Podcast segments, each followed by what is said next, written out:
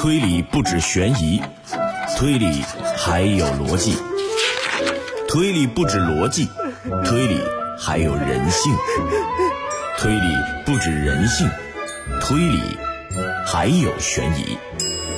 万千推理小说，愿做一枚导游，带你导览猩红之谜。推导钉钉。亲爱的各位朋友，大家好，我是丁丁，又和大家在推导钉钉这个推理小单元当中见面了。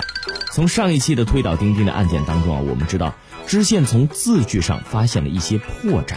好，我们仔细回顾一下对于字句的描写，我们不难发现其中的破绽啊。因为如果是十年前的字句，并且是叠起来保存的话，应当是外面发黄，里面是白的。但是呢，杨洋这张字据，里外都呈黄色，一看就是作假的。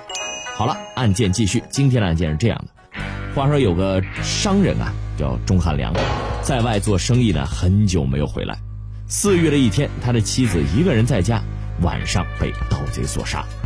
那天晚上呢，下着小雨，人们在泥里啊拾到了一把扇子，上面的题词是胡军赠给刘烨的。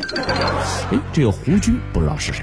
但刘烨呢，人们都认识啊。平时啊，他在乡里村里儿都很有名，因为言行举止不是很庄重。于是呢，火华社的人们都认定是他杀的人，于是把他拘捕到这个公堂之上，严刑拷打之下，他也承认了。案子已经定了，但是一听啊，县令的师爷对他说：“哎，这个案子啊，判错喽。”于是啊，说出了一番话。县令听完之后，果然心服口服，说：“的确是判错了。”以此去找罪犯，果然得到了事情的真相。那么问题来了，请问师爷是从哪一点推断出判错了的呢？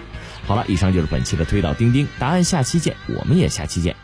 推理不止悬疑，推理还有逻辑；推理不止逻辑，推理还有人性；推理不止人性，推理还有悬疑。万千推理小说，愿做一枚导游，带你导览猩红之谜。推倒钉钉。